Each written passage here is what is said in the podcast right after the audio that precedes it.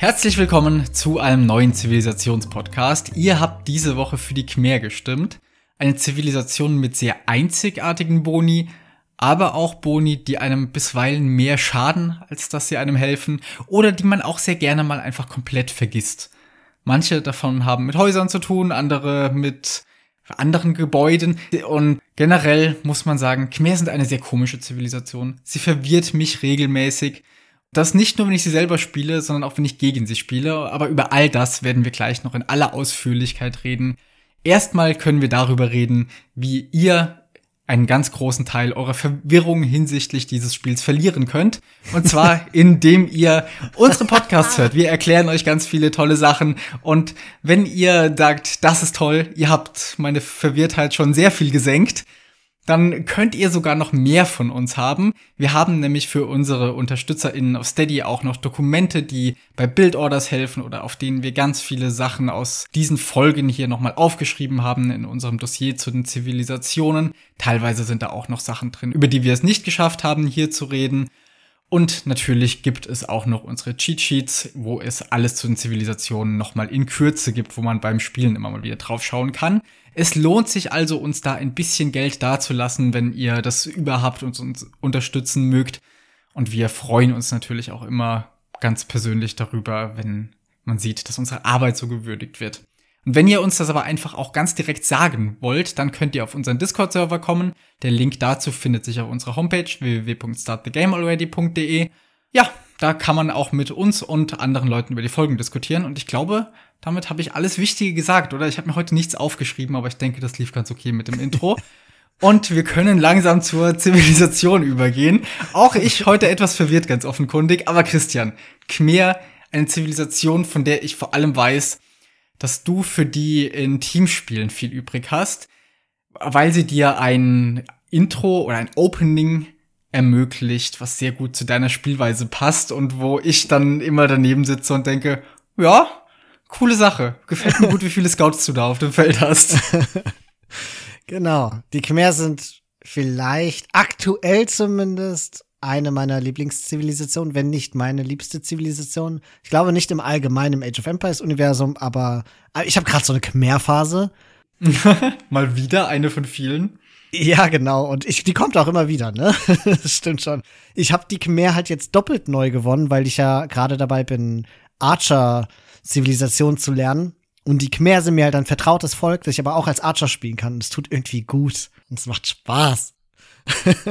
Für mich sind die Khmer noch eine ganz merkwürdige Zivilisation. Ich habe jetzt die letzten Tage immer mal wieder an dem Dossier hier geschrieben und gerade als ich so den Absatz geschrieben habe, in dem wir immer so ein bisschen beschreiben, auf welchen Maps eine Zivilisation gut ist, ist mir wirklich aufgefallen, dass die Khmer ganz stark in so eine Chinesenrichtung gehen und einfach alles können, nirgendwo so richtig schlecht sind und damit aber auch eine ganz krasse 1v1-Zivilisation, die jetzt vielleicht gar nicht mal so gut fürs Team geeignet ist, weil es ihnen eben an so einer Spezialisierung fehlt. Und gleichzeitig ist mir aber auch aufgefallen, dass die Khmer ähnlich wie die Chinesen eine Zivilisation sind, wo es sehr schwer ist, sie richtig zu spielen. Und mit richtig meine ich, alle ihre Boni wirklich zu maximaler Effizienz zu nutzen. Ja, das ist es die Chinesen sind ja irgendwie in den Händen von den Pros geführt eine Top 1 für Arabia und ich glaube, die Khmer würde man eher so in die Top 10 einstufen. Je nach Spieler vielleicht eher Top 12 oder bei manchen sogar eher Top 8, wenn ich an Hera denke, ich weiß es nicht. Auf jeden Fall ist es nicht so eindeutig die so eine krass gute Civ wie jetzt die Chinesen auf Arabia, aber sie sind für die gleichen Maps ähnlich vielseitig und machen dementsprechend auch Spaß. Anders als die Chinesen sind die Khmer aber deutlich leichter in der Bedienung für Nicht-Pros wie mich. Ne? Also, um diesen Chinesen-Bonus auszunutzen, das muss man schon richtig, richtig drauf haben. Und die Khmer, das ist ein bisschen vergebender. Ne? Da kannst du auch Fehler reinbauen, beziehungsweise die Boni kommen auf eine unterschiedliche Art und Weise zu tragen. Meine Schwierigkeit mit den Khmer besteht einfach darin, mich dran zu erinnern, dass ich Khmer bin und den Bonus habe zum gegebenen Zeitpunkt. Und deswegen fange ich eigentlich das Khmer-Spiel immer mit dem Mantra an. Denk dran, du bist Khmer. Denk dran, du brauchst keine Baracke zu bauen. Genau, und über den Bonus können wir jetzt mal kurz sprechen. Der erste Bonus der Khmer ist nämlich, dass sie keine Gebäude benötigen, einerseits um zum nächsten Zeitalter voranzuschreiten, Andererseits aber auch, um weitere Gebäude freizuschalten. Du hast jetzt gerade das Beispiel der Baracke schon genannt. Gerade in Teamgames baut man ja immer direkt Scouts oder eben Archer.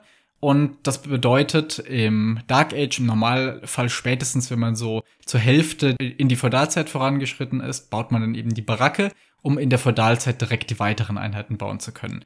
Und mit den Khmer kann man das sparen, hat dann 175 Holz über und kann in der Feudalzeit trotzdem direkt die Gebäude bauen, aus denen man die Einheiten eigentlich braucht. Andererseits ist das aber auch ein ziemlich cooler Vorteil auf nomadischen Maps oder Hybrid Maps, wo man oftmals keine Mühle baut am Anfang und sich dann später fragt, warum man jetzt keinen Markt bauen kann oder wo man dann, je nachdem, wie die Wirtschaft aufgebaut ist, eigentlich auch von den Ressourcen her schon in weitere Zeitalter klicken könnte, ohne dass man die Gebäude gebaut hat. Aber dann fehlt einem mal noch ein Lumbercamp oder im Castle Age auch Gebäude und all das brauchen die Khmer nicht, sondern können dadurch in Fast Castle Build Orders auch direkt sobald man im Fuel Age angekommen ist, ins Castle Age weiterklicken, was halt super einzigartig ist. Und was man eben nur ausnutzen kann, wenn man eine entsprechende richtige Bildorder dafür kann. Einfacher auszunutzen ist natürlich der am Anfang genannte Teil, wo man dann einfach sagt, na gut, ich brauche meine Baracke nicht, das Holz habe ich mir gespart, vielleicht klicke ich dadurch ein bisschen früher hoch oder was du ja gerne machst, du baust dann statt einer Baracke und einen Stall einfach gleich zwei Ställe. Aber das ist eben auch einer dieser Boni, kurz vergessen, dass man Khmer spielt, dann hat man halt aus Gewohnheit die Baracke schon gebaut. Oder noch gefährlicher eigentlich, man freut sich, dass man keine Baracke ba braucht, hat dann aber kurz darauf gegnerische Scouts in der Basis und kann keine Speere bauen. Genau, da sollten wir vielleicht mal ein bisschen drüber reden. Also was dieser Bonus eigentlich alles impliziert. Und wir starten mal mit dieser Baracke. In Teamgames ist das, glaube ich, weniger ein Problem als in 1v1s. Ich weiß nicht, wie sehr du in 1v1s ein Scout-Opening machen möchtest, ohne dass du eine Baracke baust, wenn du gegen eine andere Cav-Sith spielst. Gegen eine andere Archer-Siths oder gegen Leute, die Archer öffnen, ist das, glaube ich, nicht so problematisch. Wenn es eine Flex-Sith ist, kannst du es aber nicht vorhersehen und der Zeitpunkt, an dem du eine Baracke bauen würdest, ist in der Regel ja noch bevor der seine Archer-Range oder seinen Stall öffnet. Kannst es höchstens von seiner Build-Order her ablesen. Also ist irgendwie ein bisschen Risikospiel und in meinem Kopf habe ich das immer abgespeichert als so ein High-Risk, High-Reward-Ding.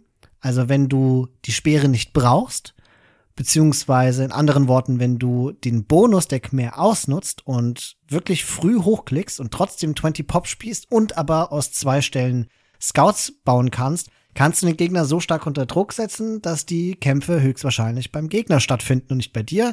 Ergo, du brauchst erstmal keine Speere oder kannst die Baracke dann später adden. Wenn es aber nicht so hinhaut, also ich meine, zwei Ställe zu eröffnen, ohne direkt Druck zu machen, ist halt irgendwie sinnlos, aber wenn das aus irgendeinem Grund nicht hinhaut, dann hat man ein Problem und kann sich ohne Speere schlechter gegen andere Scouts verteidigen. Hinzu kommt, so wie ich die Khmer ganz gerne spiele, wirkt sich dieser Bonus, dass ich zum Beispiel keine Baracke brauche, auch dadurch aus, dass ich weniger auf Holz habe als mit anderen Cavsivs. Also eher so acht auf Holz und statt den üblichen zehn oder neun. Und das bedeutet, dass ich mit meinem Holz ein wenig wirtschaften muss. Und das wiederum bedeutet, dass ich Small Walls baue und keine großen Walls und die großen Walls eher im Feudal Age nachziehe. So im Laufe des Feudal Age, wenn ich es überhaupt brauche. Einfach nur, um möglichst viel Holz in frühe Felder und damit eine starke Nahrungswirtschaft für mein Double Scout Opening zu investieren. Heißt aber auch, wenn ich keine richtig großen Walls habe, die Scouts kommen definitiv in meine Base rein und ich muss gucken, dass ich Speere habe, um zum Beispiel bei den Bären, die ja immer overforaged werden, also die Bären zu schnell weg sind und ich sie nicht smallwallen kann, dass meine Villager geschützt werden. Und deswegen ist das für mich so eine High-Risk, High-Reward-Sache. Ja, gerade wenn man dann so offen spielt, hilft einem ja noch ein weiterer Bonus, dass Villager nämlich in Häuser hüpfen und dort Deckung suchen können. Die schießen daraus nicht, aber immerhin sind sie sicher, solange das Haus noch steht. Das heißt, man kann auch hier mit irgendwie sehr aggressiven Builds und ohne Walls noch die Eco in Sicherheit bringen. Aber genau wie der erste Bonus ist ja auch das etwas, wo man sehr aufpassen muss, dass das nicht nach hinten losgeht. Denn ja, die Villager sterben nicht, während die in dem Haus drin sind. Sie arbeiten aber halt auch nicht mehr und könnten dann in der Zeit genauso gut tot sein. Und auch hier muss man dann halt aufpassen mit den Khmer, dass man sich nicht zu sicher fühlt und den Bonus richtig nutzt, sage ich mal, und sich nicht dadurch dann im Endeffekt nur mhm. selbst schadet. Ein beliebter Pick für die Khmer ist ja die Mapland Madness, weil sie da diesen Häuserbonus haben und weil man da seine Base nicht fullwallen kann. Und der Gedanke dahinter ist, dass die Villager dann immer, wenn die Scouts in der Nähe sind, einfach schnell ins Haus hüpfen. Aber wie du gesagt hast, die sind dann idle. Und gerade die Goldspots auf Land Madness sind ja weiter weg. Und da können halt Scouts einfach auf das Haus draufhauen oder das belagern oder gegnerische Archer. Und die Villager sind dann im Grunde nicht tot, aber sie sind über lange Zeit idle, bis das Gebäude zerstört wird. Insofern sind Khmer auf so einer Map wie Land Madness, wo man drauf baut, dass man die ganze Zeit ins Haus hüpft, wirklich davon abhängig, dass man selbst die ganze Zeit Militär produziert, um das gegnerische Militär dann auch verscheuchen zu können, damit die Villager wieder arbeiten können. Und ich glaube, bei SpielerInnen wie jetzt uns beiden, zum Beispiel auf unserem IO noch, dann erfordert das auch eine gewisse APM, einfach ständig die Villager ein- und ausquartieren zu können und alles im Blick zu behalten und kann dann oftmals dann schief gehen, wenn die Villager dann eine halbe Stunde im Haus bleiben. Ganz oft, glaube ich, ist man da mit Small Walls einfach besser dran, weil dann mhm. können die arbeiten und man muss sich auch nicht drum kümmern. Sinnvolle Einsätze von dem in Häuser hüpfen sehe ich eigentlich mehr als bei Woodlines dann, wenn man halt mit Khmer sagt, na gut, ich baue jetzt meine Felder weil Khmer ja einen weiteren Bonus haben, dass ihre Villager die Nahrung nirgendwo abgeben müssen von Feldern, sondern die sofort in den, die Nahrungsbank geht. Die baue ich einfach um Häuser drumrum, kann mhm. dann da eingarnisonieren bei Raids und dann sind die da sicher, bis ich den Raid aufräume. Also eher so im Late Game eigentlich schon, wenn man dann oft Teile der Farm-Eco mal in Sicherheit bringen muss, bis man eben ja. Speere oder sowas zur Stelle hat da hilft das oftmals sogar mehr als am Anfang. Gerade am Anfang finde ich es, also in Teamgames ist es halt super gefährlich, ja. weil da immer ein Archer-Spieler irgendwo ist und dann bringt es auch nichts, wenn man da irgendwie durch die Gegend hüpft und dann doch noch äh, Small World oder was auch immer. Wenn man da einmal in dem Haus drin ist, dann ist man da meistens stuck und äh, kommt auch nicht mehr da raus. Während einfach dann fürs Late Game, um vor Raids in Sicherheit zu kommen, da hilft es eher. Ja, wobei man dazu sagen muss, in so ein Haus passen halt immer nur fünf Wills. Das heißt, es ja. ist auch ein Trugschluss zu sagen, die ganzen Farms, die dann da irgendwann mit den Khmer gebaut sind, und das werden ja einige am Ende sein, die kann man dann in Häuser schicken. Also Türme, Castles, TCs sind doch auch ein Ding für, für die Khmer, um sich da garrisonieren zu können. Wo ich diesen Häuserbonus am allerliebsten benutze, ist, wenn ich offen spiele und dann baue ich gerne ein oder vielleicht sogar zwei Häuser an meinen Berries. Weil das ist immer der Punkt, der ist ganz eklig zu small wallen. Und da möchte ich dann gerne mit meinen Villagern einfach ins Haus hüpfen können. Woodlines kann ich viel besser small wallen. Das ist vielleicht eine persönliche Präferenz von mir. Aber ich kenne mich, ich weiß, dass ich mit den Small Walls an den Bären, die dann gerne auch mal an einem Hügel sind, ich verliere da die Übersicht und wie oft habe ich da schon Villager an sowas verloren, wo ich dachte, ich bin gesmallwalled und war es aber nicht.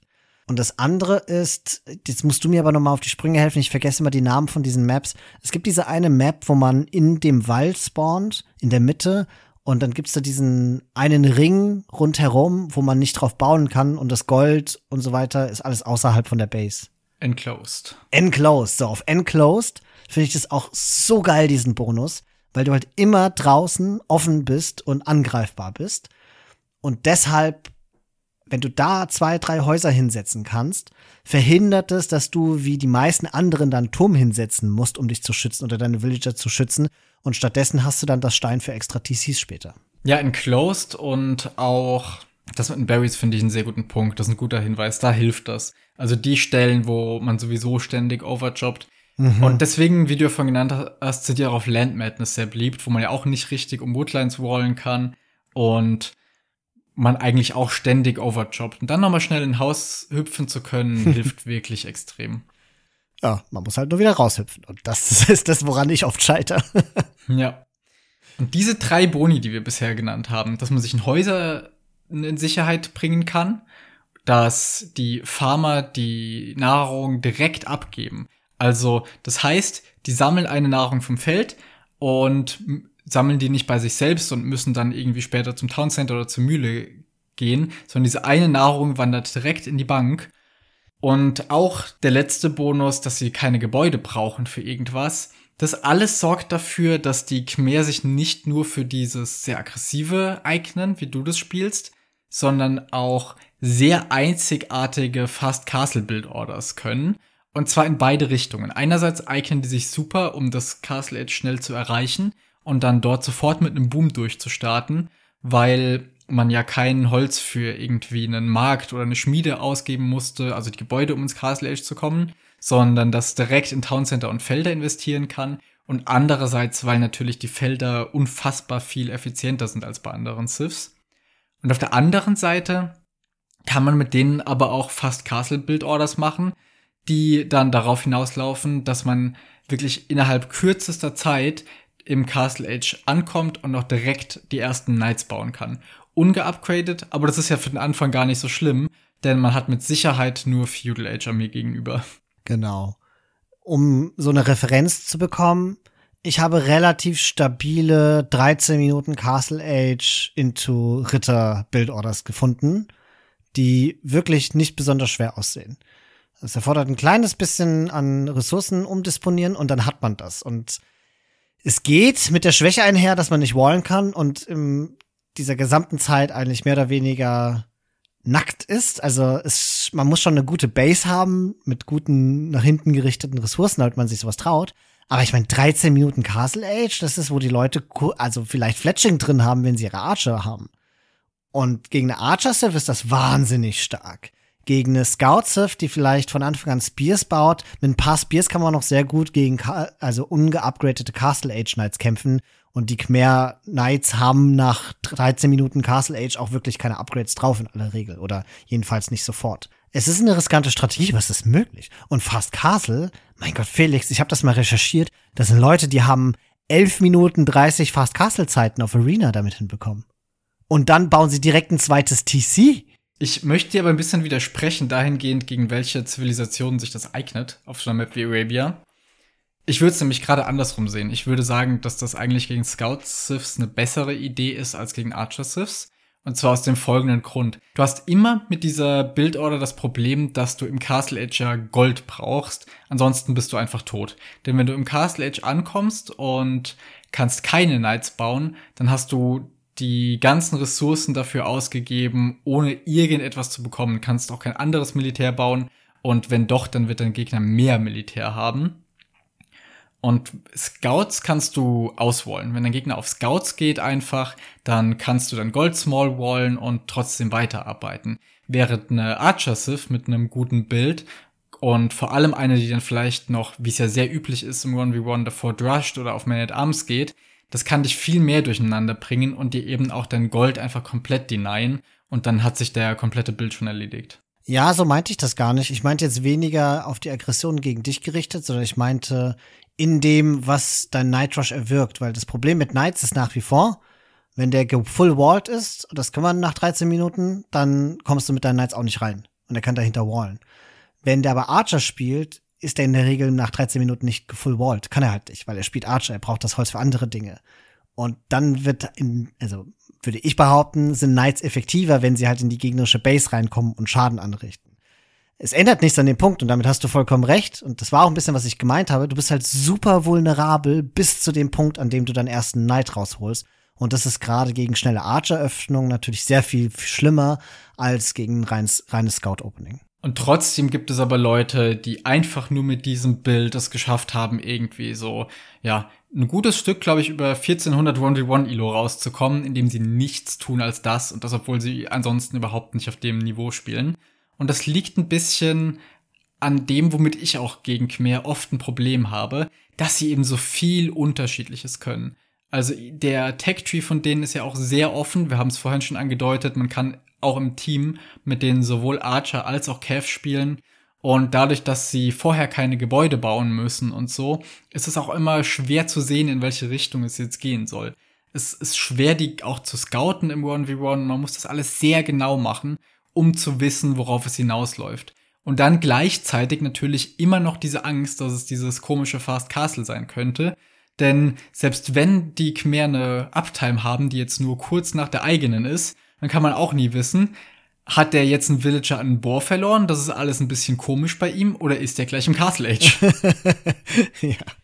Hm, ich hatte vorhin ja schon angesprochen, dass es diese weirde Strat gibt, bei der man dann nach knapp zwölf Minuten im Castle Age ist und dann direkt das zweite TC bauen kann.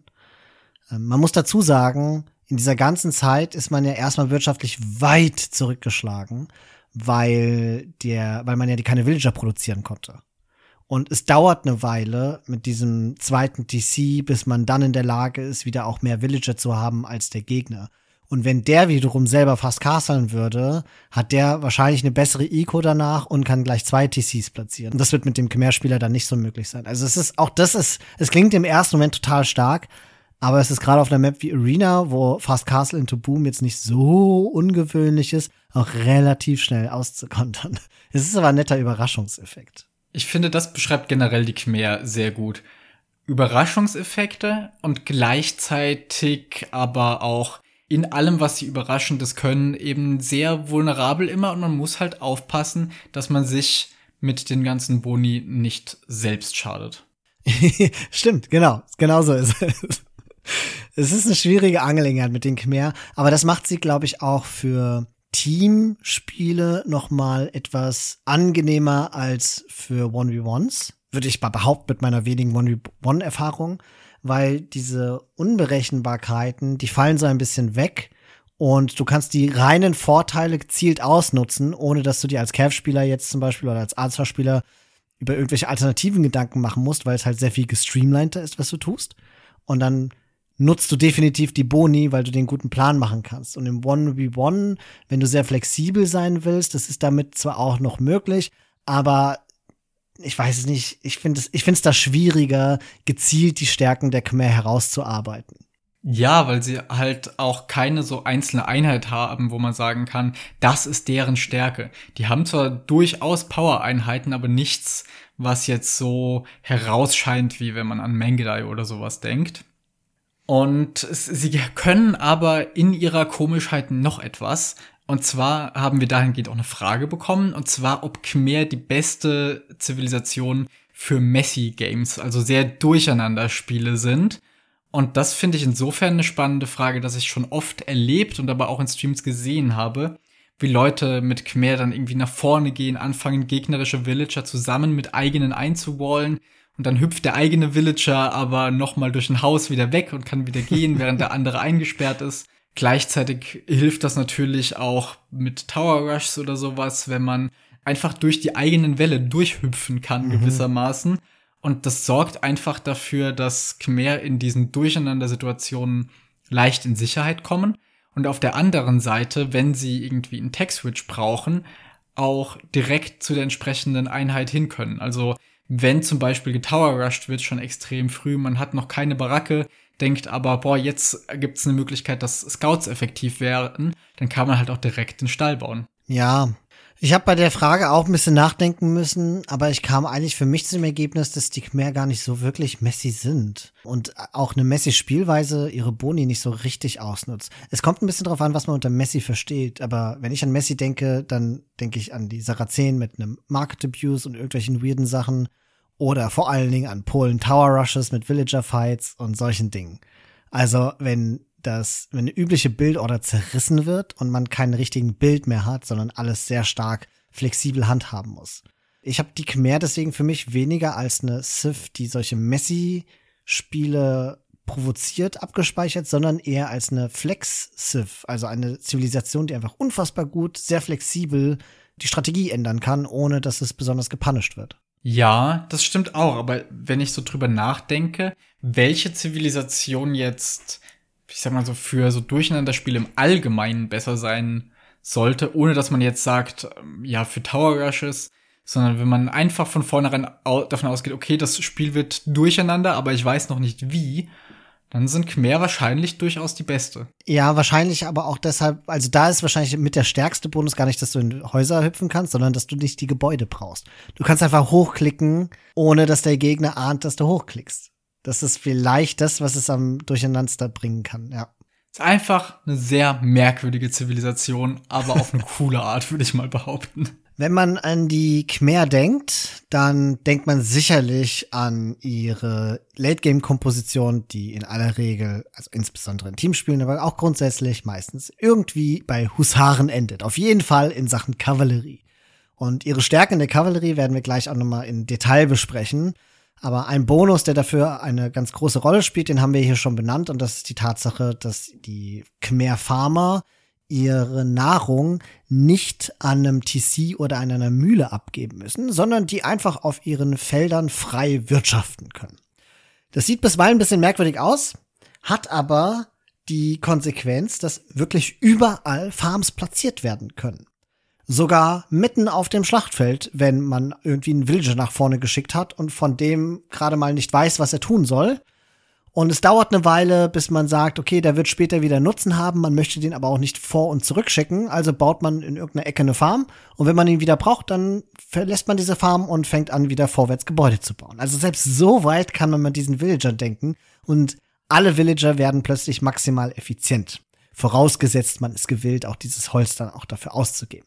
Meine Erfahrung damit ist, dass ich diesen Bonus immer noch nicht perfekt nutze. Weil eigentlich was ich zum Beispiel mache, ist, wenn ich von der Woodline einen Villager nehme, um mit ihm eine Farm zu bauen, was ich mit Khmer öfter tue als mit anderen Zivilisationen, nein, ich muss sagen, früher tue als mit anderen Zivilisationen, dann mache ich das selten direkt an meiner Woodline, sondern ich schicke dann den Will doch noch mal mehr Richtung Town Center oder sogar meiner ersten Mühle aus irgendeinem blöden Gewohnheit. Und ich glaube, wenn man sich da sehr diszipliniert, dann kann man dadurch einen echt starken zusätzlichen Eco-Bonus bekommen, der sich dadurch kennzeichnet, dass die Villager weniger Laufzeit haben. Apropos Laufzeit, was bei den Khmer auch wiederum von der Wirtschaft her ganz interessant ist, ist die Tatsache, dass die Upgrades äh, Schubkarre und Handkarren bei ihnen einfach weniger effizient sind als bei anderen Zivilisationen nicht in ihrer Wirksamkeit, aber in ihrer Praktikabilität, weil dadurch, dass die Villager nicht die ganzen Wege laufen müssen, die auf den Farms arbeiten, und die meisten Villager werden eben auf Farms arbeiten, sind die Khmer nicht so stark davon abhängig, dass sie diesen Bonus haben, dass sie schneller laufen können. Das ist total interessant und bei mir, also ich, ich, bin, ich bin in meiner Scout-Build-Order und meiner Night-Build-Order immer noch dabei drin, zu sagen, okay, gegen Ende des Fuel Ages mache ich Schubkarre und danach klicke ich hoch und es ist schon vorgekommen, dass ich gedacht habe, ah, Moment, ich bin Khmer, ich brech's wieder ab und habe dann halt irgendwie drei Sekunden noch kurz Schubkarre erforscht, bis ich dann gesagt habe, ich queue stattdessen lieber drei Wills. Ja, ist wirklich faszinierend, dass das auch dahingehend was ausmacht. Vor allem gerade, weil ja Wheelbarrow und sowas vor allem eben für Nahrungswirtschaft wichtig ist. Und das braucht man hier nicht. Und stattdessen kann man die Felder überall platzieren. Es ist immer gleich effizient und zwar effizienter als mit anderen Sifs und in den meisten Fällen sogar sicherer. Ob jetzt um Häuser drumherum, ob ums Town Center mhm. oder was ich auch gerne mal mache, mit zehn Villagern eine Burg bauen und Felder drumherum danach. Ja, das mache ich viel zu selten, aber das ist total die gute Idee. Es liegt bei mir meistens daran, dass ich Burgen an Orten baue, die strategisch neben Gold oder Stein sind, so dass diese Villager eh dafür gedacht waren, dass sie dann das Stein oder das Gold nehmen. Aber in der eigenen Wirtschaft, klar, auf jeden Fall. Der beste Ort, um, um Farms zu platzieren mit den Khmer. Und ansonsten ist es auch visuell eine recht befriedigende Sache, weil die Villager ja jede Nahrung, die sie sammeln, direkt abgeben, statt wie sonst, dass sie die zehn Nahrung, die sie sammeln, erst gesammelt abgeben müssen. Und das bedeutet, dass man, wenn man oben in seine Ressourcenleiste guckt, einen stetigen Fluss an Nahrungseinkommen vermerkt. Und ich finde das wahnsinnig befriedigend. Ich finde das so befriedigend fürs Auge. Aber was ich irgendwie nicht mag, ist die Tatsache, dass ich jetzt nicht mehr Force droppen kann. ich weiß nicht, wie es dir geht, aber ich habe manchmal das Gefühl, oh, ich möchte jetzt schnell hochklicken in die nächste Zeit. Ich Force droppe jetzt und da wird schon genug Nahrung dabei sein, damit das geht. Und ich unterschätze immer, wie viel Nahrung Villager so in der Hand tragen. Bin ganz überrascht, wie viel dann gleichzeitig abgegeben werden kann. Und Manchmal mit den Khmer habe ich das Gefühl, ich würde jetzt gerne Force droppen, damit es schneller geht, aber es ist schon die maximale Geschwindigkeit. Da muss ich zusehen, wie der Count immer ein bisschen höher geht. Ja, das kenne ich. Das vermisse ich auch sehr. Aber andererseits muss man sich ins Gedächtnis rufen, es ist halt einfach noch effizienter als bei anderen Siths. Ja. Und man kann dadurch wirklich immer einfach das Maximum an Ressourcen reinvestieren. Man muss nie Angst haben, dass hier gerade noch Villager mit wie vielen hundert mhm. Ressourcen einfach in der Hand rumrennen sondern man kann sofort direkt wieder in weitere Eco-Upgrades investieren oder ja. in Einheiten.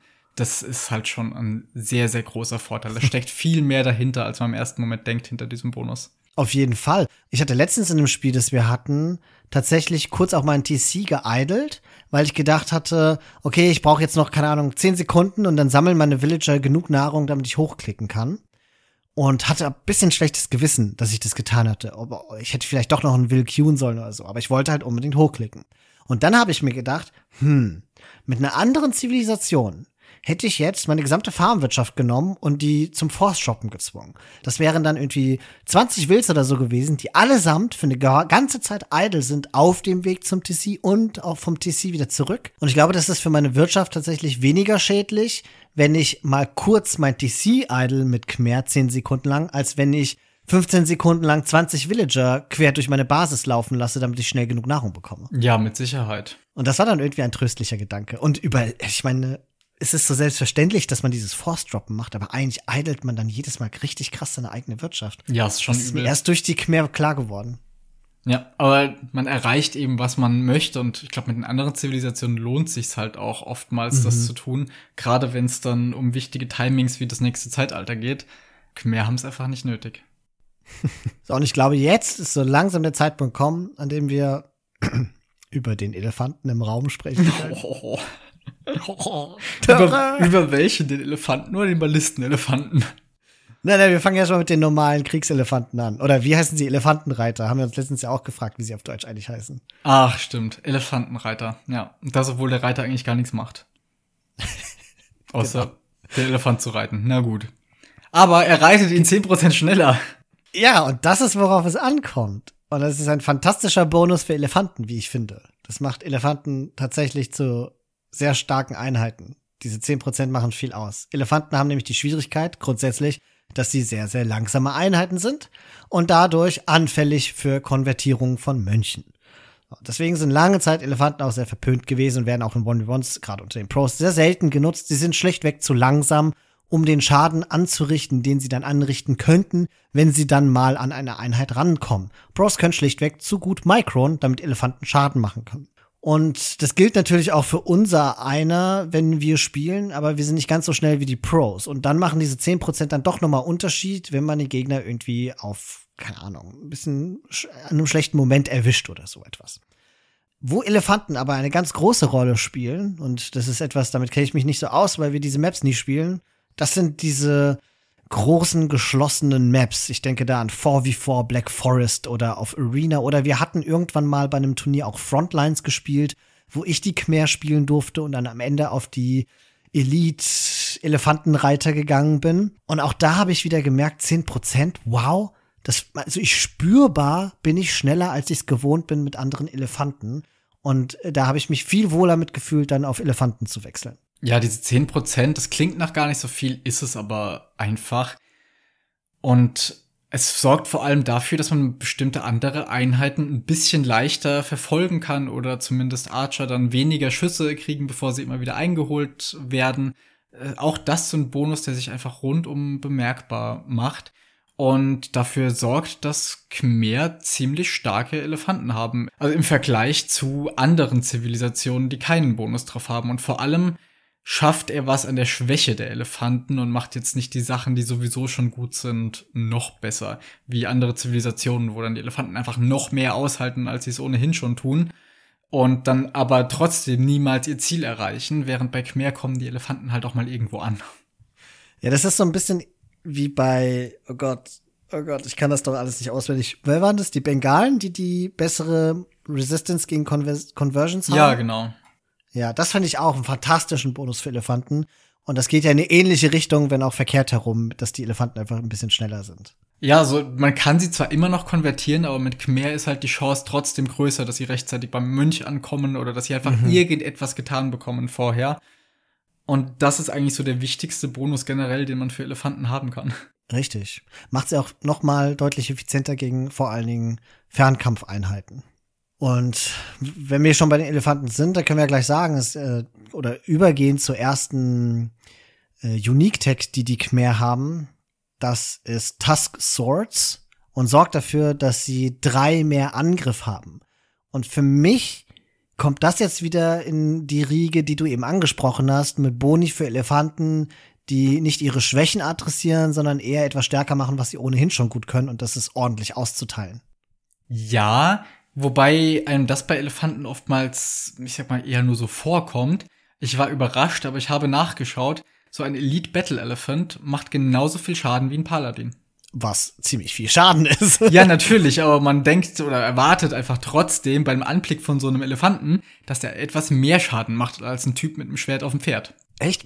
Okay, das ist jetzt natürlich äh, rein subjektives Empfinden, aber mir geht's immer so, ein voll geupgradeter Paladin sollte die stärkste Einheit im Spiel sein. Und wenn ich einen Elite Battle Elephant habe, der genauso viel Schaden macht, finde ich das richtig krass.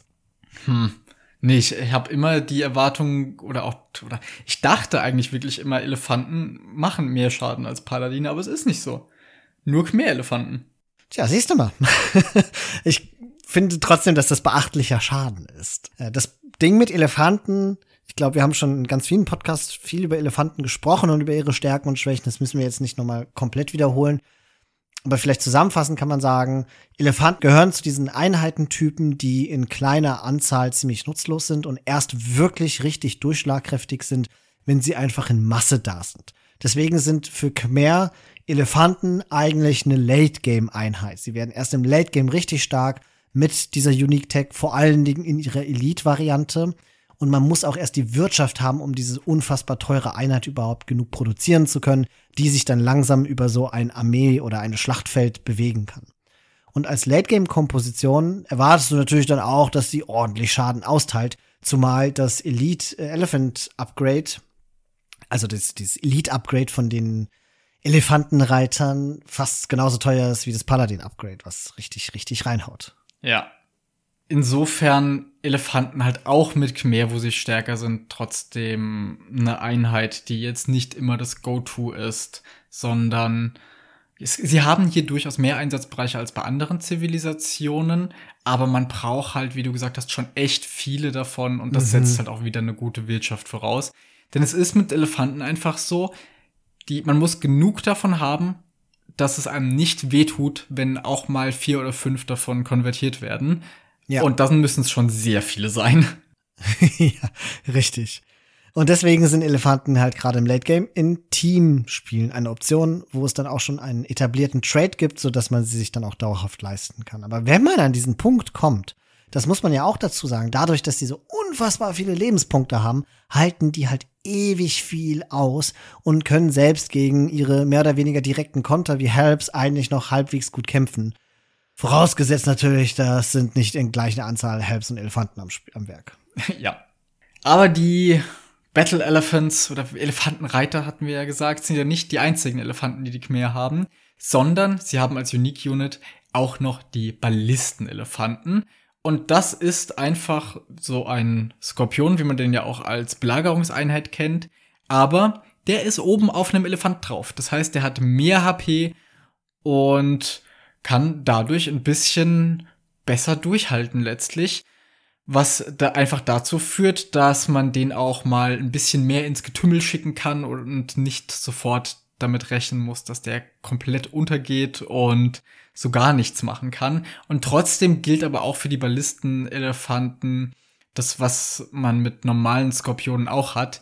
In den meisten Situationen genügt einer nicht, sondern man braucht schon zwei mhm. oder drei, damit die genug Schaden machen, damit das wirklich was ausmacht.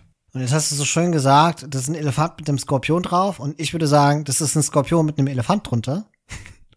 Und das sage ich auch nur deshalb, weil diese Einheit auch als Siege-Einheit deklariert ist. Das ist deswegen wichtig, weil sie mehr Range bekommen, wenn sie zum Beispiel Siege Engineers erforschen, die Khmer, in der Universität. Und ich glaube, im Fokus steht eher das Skorpion als die Elefant. Auf jeden Fall, ja. Also ja, alleine schon, weil das das Ding ist, was den Schaden macht in dem Fall. Aber es ist eben doch ein großer Unterschied zu so einem normalen Skorpion, ob da jetzt ein Elefant drunter ist oder nicht. genau. Und als besondere Einheit dieser Zivilisation können die natürlich auch nur aus den Castles erschaffen werden. Und es gibt dann in der Imperialzeit eine Unique Tech, die erforscht werden kann, die heißt Double Crossbow. Und die sorgt dafür, dass Ballistenelefanten und auch die Skorpionendeck mehr, über die werden wir auch gleich noch mal ein bisschen sprechen, nicht eines, sondern gleich zwei Projektile abschießen. Und ich habe das jetzt dummerweise vergessen nachzugucken, aber war das nicht so, dass das zweite Projektil weniger Schaden macht als das erste? Weißt du das zufällig? Tatsächlich macht das zweite Projektil ein bisschen weniger Schaden, so ungefähr ein Drittel. Aber ganz witzig ist, dass ja die Projektile von den Einheiten im Normalfall von Chemistry betroffen sind. Aber das zweite Projektil ist es nur bei den Ballista-Elefanten, bei den Skorpionen nicht. ich finde es immer wieder witzig. Ich frage mich, wie Leute sowas eigentlich rausfinden. Keine Ahnung. Ob das dann vielleicht einfach nicht leuchtet. Das ist ja visuell ja. dargestellt, genau. Ja. Und ich wette, der Punkt, an dem man es herausgefunden hat, da können wir ja noch einen Funfact reinbringen. Ballista-Elefanten können genauso wie Onager oder Traps auch durch Wälder cutten, also schneiden, was ja eine beliebte Taktik auf Maps wie Black Forest ist. Und ich wette mit dir, da haben Leute mit Ballista-Elephants cutten wollen und haben sich dann gefragt, ob sie Chemistry erforschen müssen oder nicht und wie das sich dann auswirkt auf die Holzdinger. Ich wette, so wurde das herausgefunden. Ja, das ist ja auch noch was, was man erwähnen kann an der Stelle. Die Ballistenelefanten sind die einzige Einheit, die im Castle Age schon durch Woodlines cutten können. Also wie man das ja in der Imperialzeit kennt, wie man das vor allem mit Onagern macht oder wenn man das ganz mühevoll tun will mit Traps, können die Ballistenelefanten von den Khmer schon mhm. im Castle Age Woodlines zerstören und dann da Wege bereiten für andere Einheiten. Ja, ja, durchaus eine Taktik, die nicht oft, aber schon von mir gesehen angewendet wurde auf Hideout wenn man dann zum Gegenüber einfach sich durch die Woodline kämpfen möchte, schon im Castle Age, um dort Schaden anzurichten. Zum Beispiel Ritter hinein zu spammen. Da reicht ein einziger Ballista Elephant, um sich da durchzukämpfen. Da wird auch immer nur einer gebaut, um das Holz wegzumachen und so einen Überraschungsangriff zu starten. Ja, das ist schon verrückt. Wo wir bei diesen Einheiten sind, der Teambonus von den Khmer ist, dass Skorpione nochmal eine Reichweite mehr haben. Also in dem Fall die ganz normalen Skorpione. Die schießen dann also nicht nur mehr auf einmal, sondern auch noch weiter. Und hierzu haben wir auch noch Fragen bekommen, und zwar was die Armeekomposition von den Khmer angeht. Nämlich die Frage, ob im Late Game jetzt die normalen Skorpione oder die Ballistenelefanten stärker sind. Wie stehst du dazu? Boah, also das Problem daran ist, dass es jetzt situativ sehr unterschiedlich ist. Ich würde im ersten Moment sagen, wenn wir vom Late Game sprechen, sprechen wir von Heavy Scorpion mit Siege Engineer und Elite Ballista Elephant mit Siege Engineer. Und dann haben die Scorpions einfach fast doppelt so viel Range wie so ein Ballista Elephant, weil die haben erstaunlich wenig Range. Die Scorpions müssten dann neun Range haben und Ballista Elephants weiß ich jetzt nicht. Gucke ich jetzt direkt nach. Sind fünf Range plus eins macht sechs Range. Das macht einen Riesenunterschied.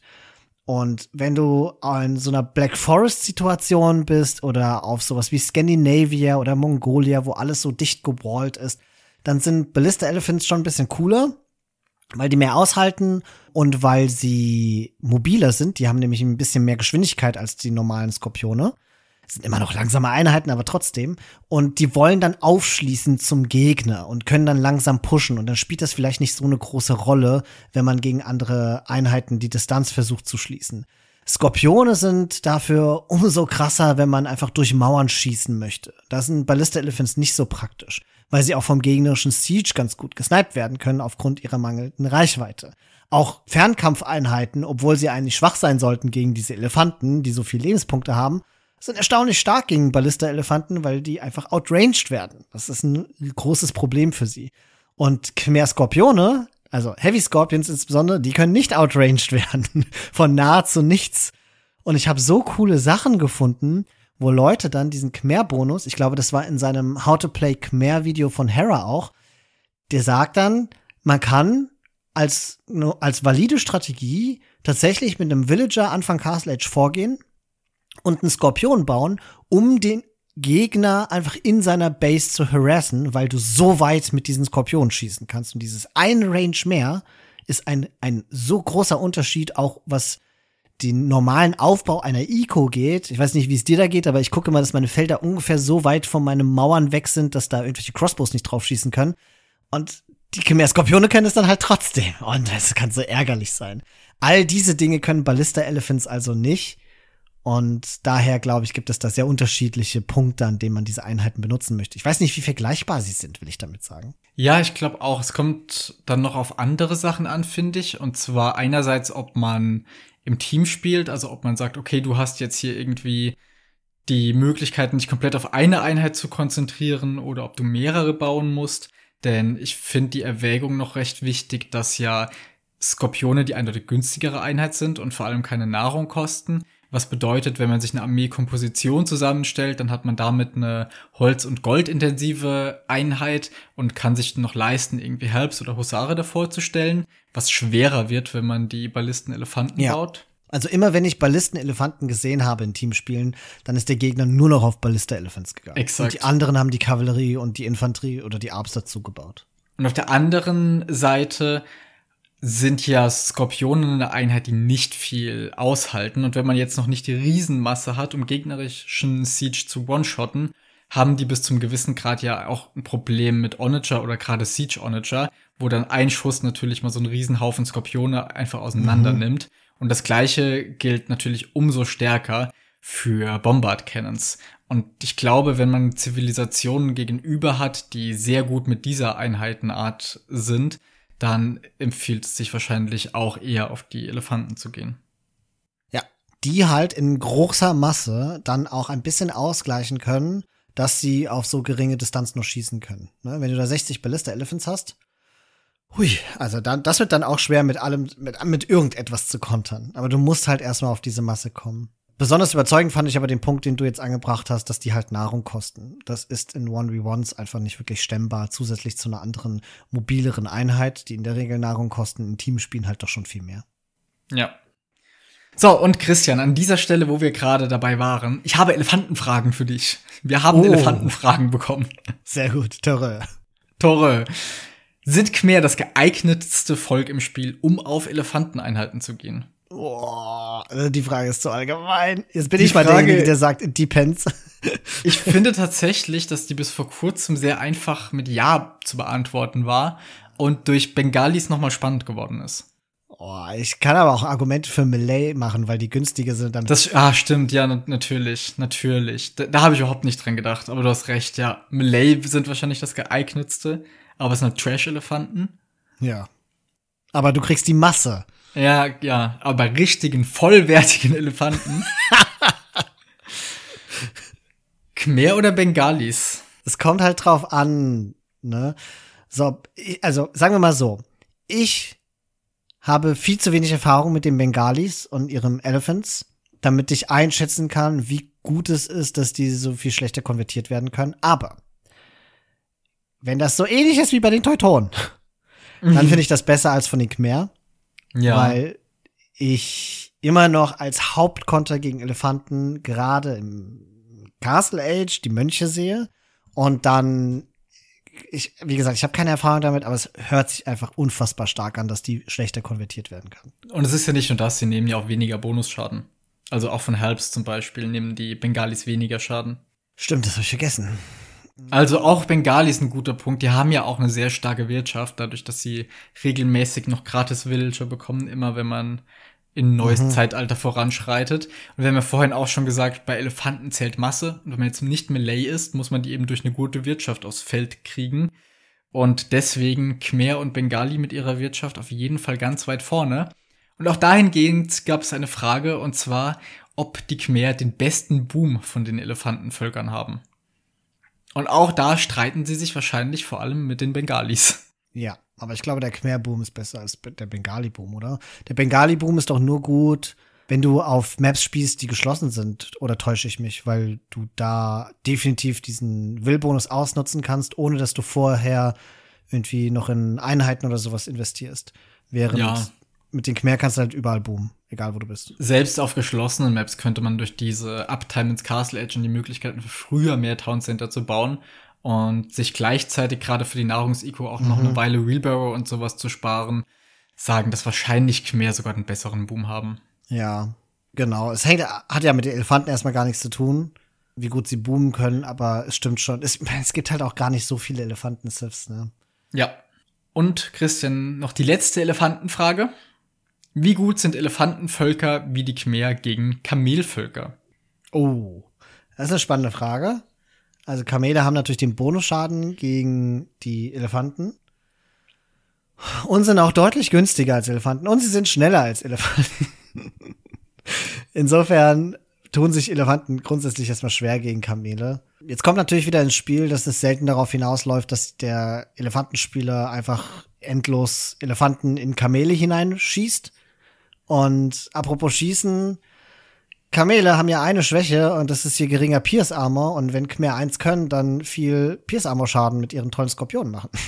also, also, das ist echt komisch, ne? Skorpione machen ja jetzt nicht wirklich besonders viel Schaden gegen Kamele, außer dass Kamele so eine schlechte Rüstung haben. Und in Massen können Skorpione halt Kamelen weghetzen, als gäbe es kein Morgen. Anders als gegen andere Kavallerie. Ja, deswegen, ich weiß auch nicht, wie sehr jetzt wirklich Kamele so ein krasser Konter gegen Elefanten sind. Die machen natürlich ein bisschen Bonusschaden, aber halt nicht so viel wie Helps das tun und weil Elefanten so viel HP haben. Ich glaube, ich würde selten sagen, oh mein Gegnerbot Elefanten, ich gehe jetzt auf Kamele. Naja, wahrscheinlich würdest du eher Pikes bauen, weil es einfach noch kostengünstiger ist. Und Oder du keine Goldeinheit halt. dafür benutzen möchtest. Oder Mönche. Ich glaube halt, du hast mit den Kamelen den Vorteil, dass du noch leichteres Micro hast, wenn du mal auf einem Hügel kämpfen möchtest oder so, kannst du halt viel mehr noch deine Mobilität ausnutzen. Das Problem ist, dass du mit den Kamelen danach nicht mehr so viel anfangen kannst. Ja, eben. Insofern würde ich jetzt sagen, dass Elefantenvölker im Allgemeinen schon auch gegen Kamelvölker nicht gerade schlechter gestellt ja. sind als gegen andere. Das viele Leben und der große Damage-Output ist halt das Problem. Ich, ich komme nicht umhin, um wieder mal zu betonen, dass ich finde, dass Kamele zu schwach sind. Und ich glaube, sie bräuchten also grundsätzlich einen Buff. Einfach Standard-Kamel muss stärker sein, damit sie mehr Konter auch zum Beispiel gegen Elefanten darstellen. Nee, sehe ich anders. Ich, ja, Kamele, ich, Kamele sind am guten Punkt. Ja, finde ich nicht. Aber das hatten wir schon öfter. Vielleicht ist das ja auch mal ein ganz guter Anlass, über die Schwächen der Khmer zu sprechen, weil bisher haben wir ja nur betont, wie stark sie in vielerlei Hinsicht sind. Und ich glaube, es gibt zwei Schwächen, die die Khmer haben. Und das eine sind mangels Thumb Thumbring einfach ihre Cav Archer, die sonst eigentlich ziemlich gut ausgerüstet sind. Aber Cav Archer sind halt ohne Thumbring echt mühsam zu spielen. Und das andere ist ihre Infanterie. Sie haben keine Champions und sie haben zwar Helps, aber ihnen fehlt auch das letzte Rüstungsupgrade oder ansonsten sind es halt halbwegs generische Infanterie. Ist jetzt nicht furchtbar schlecht, aber ihnen fehlt halt auch Supplies und ihnen fehlt auch Squires. Und das ist ja etwas, das habe ich letztens, ich weiß gar nicht mehr wo, nach irgendeinem Ranked-Match äh, bei uns im Team gemerkt, dass es voll viele Siths gibt, die kein Squires haben. Und seitdem fange ich an, danach zu gucken, weil ich immer davon ausgegangen bin, dass jedes Sith Squires hat, weil ich verstehe nicht, wie man einer Sith nicht Squires geben kann. Aber die Khmer gehören dazu. Und wenn ich so drüber nachdenke, sind sie damit doch unterdurchschnittlich. Mm, ja, auf jeden Fall. Also auch kein Supplies ist schon hart. Mhm.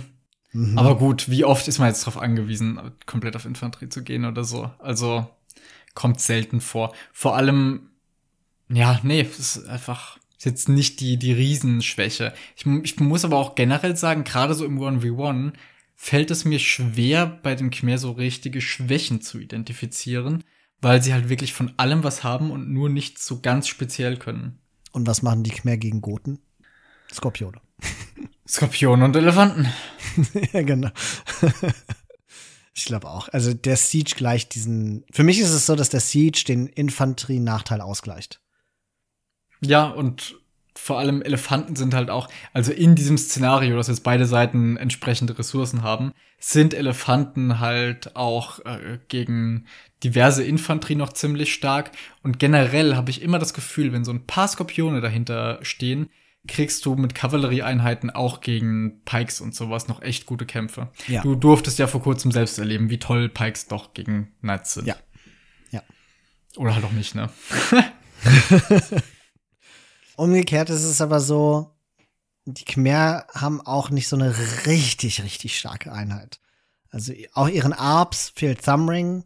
Sie haben keinen Paladin. Sie haben zwar fantastische Elefanten, aber wir haben ja eben schon elaboriert und auch in anderen Podcasts elaboriert, dass Elefanten eben doch eine sehr situative Einheit sind. Und sie haben tolle Skorpione, aber Skorpione sind nicht die Art Siege, die dann auch gegnerische Gebäude einreißt.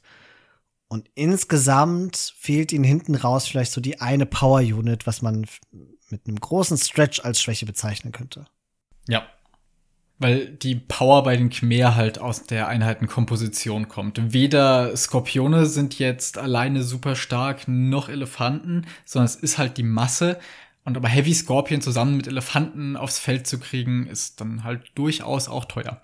Insofern ist das halt so, so eine Schwäche, aber in einem realistischen Spiel, sage ich mal, wo es einfach ins Late Game kommt und ja beide Seiten in 1v1 nicht unendlich Gold haben, sind Khmer halt mit ihrem Trash trotzdem noch super im Late Game. Also Husare haben sie ja und können die rausspammen wie kaum eine andere Zivilisation, denn sie haben diese krasse Nahrungswirtschaft und können dadurch mehr bekommen und vor allem sorgt diese Nahrungswirtschaft auch dazu, dafür, dass man im Endeffekt weniger Felder benötigt, was heißt mehr Trash, den man spammen kann nachher. Und auch die anderen Optionen, was Trash angeht, von den Khmer sind ja gut geupgradet. Ja, es fehlt Scryers für die Helps nachher, aber das ist jetzt nicht der Weltuntergang, genauso wie das fehlende Thumbring jetzt für die Skirms nicht super schlimm ist. Weißt du, was mir gerade aufgefallen ist? Das wusste ich nicht. Das habe ich jetzt nur ähm, währenddessen ein bisschen nachgeguckt weil ich in den Tech-Tree geguckt hatte, um was über die Mönche sagen zu können von den Khmer, aber die sind eigentlich so durchschnittlich gut. Das ist schnell erzählt. Was die halt nicht haben, ist Heresy, was halt bei Elefantenzivilisationen so eine Angelegenheit ist, weil die Elefanten halt, wenn sie konvertiert werden, am besten natürlich sterben und nicht auf die gegnerische Seite gehen.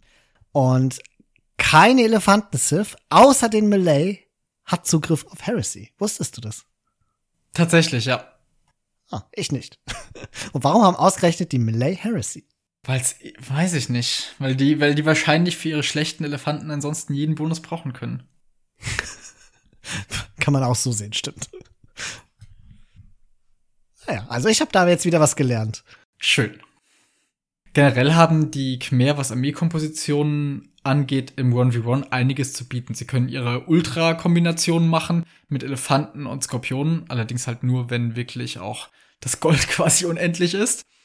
Und auf der anderen Seite haben sie guten Trash, sie haben voll geupgradete Cavalier und sie haben Arbs, denen auch nur Thumbring fehlt. Insofern ist da in viele Richtungen alles Mögliche machbar. Und das ist das, was ich so sehr an ihnen schätze, weshalb ich sie eine toll designte Zivilisation finde. Sie sind wieder an diesem Sweet Spot. Sie können vieles. Nichts ist überragend gut, dass es einfach Game-Breaking ist. Und in, und, und die Art und Weise, wie sie designt sind mit ihren Game Mechanics, mit dem keine Häuser brauchen und sowas, lässt sie einfach so flexible Strategie spielen. Von All-in Feudal Age Plays zu absurden Fast Castles mit wenig oder mit ganz viel Eco. Und selbst dieser Farm-Bonus, der ja eigentlich unfassbar stark ist, macht sie nicht zu einer Zivilisation, die einfach alles überrennen kann im Late Game. Ja, es gibt selbst gegen ihre stärksten Kombinationen halt, wie ich vorhin gesagt hatte, mit Bombard Cannons und sowas, immer noch recht gute Konter.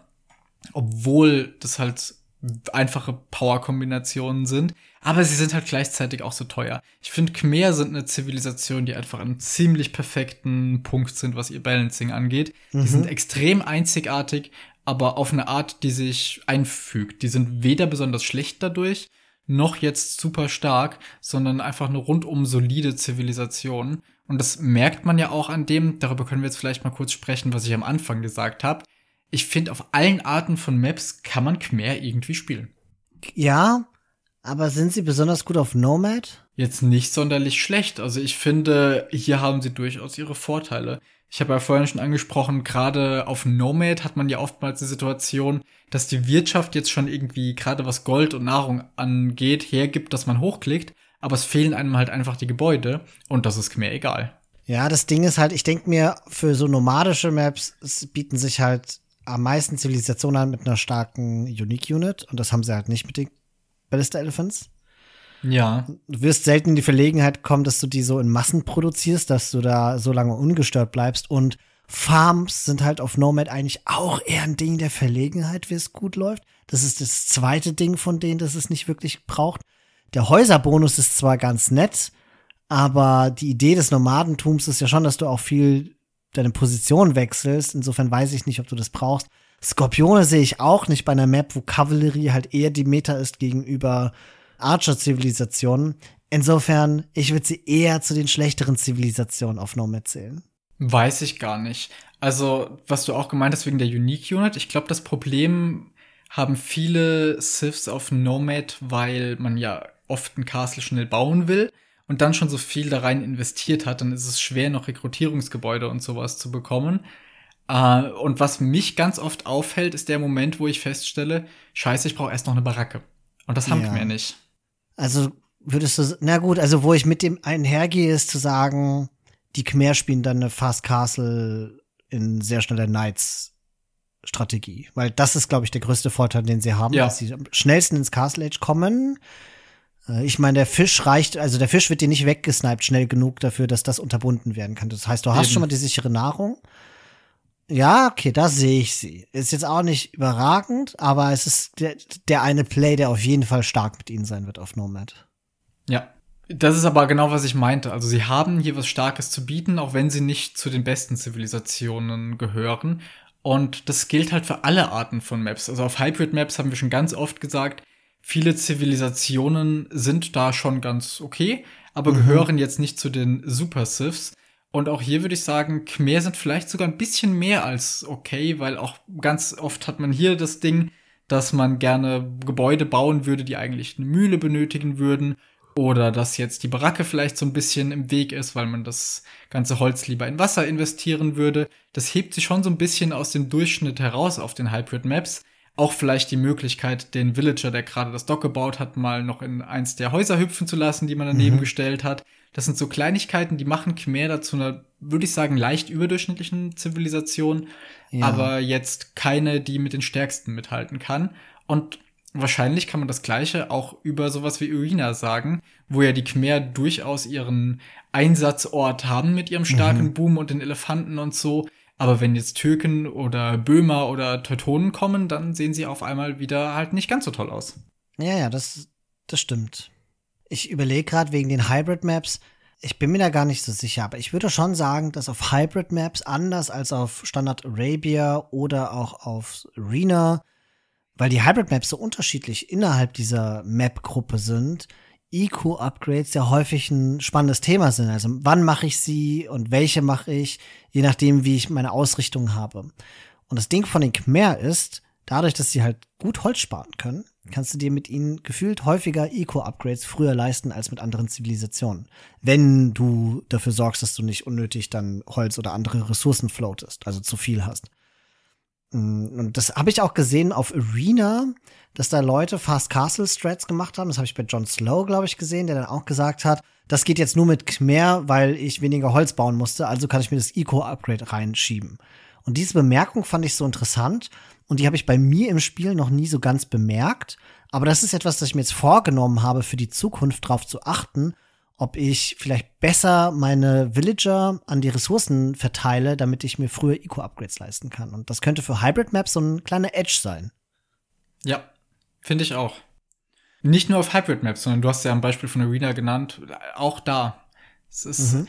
hebt die Khmer einfach auf allen Maps so ein bisschen hervor, aber sie sind dafür halt nirgendwo bei den stärksten Zivilisationen. Gut, ich glaube, damit kommen wir dann auch schon so ganz langsam zum Schluss oder vielleicht auch relativ schnell zum Schluss dieser Folge. Als kleines Anekdötchen kann man ja noch erwähnen, wir haben irgendwann mal ein 3 gegen 3 oder warst du da sogar dabei? War das ein 4 gegen 4 gespielt, wo wir einfach alle Khmer gepickt haben und das geht, weil die Sith so flexibel ist.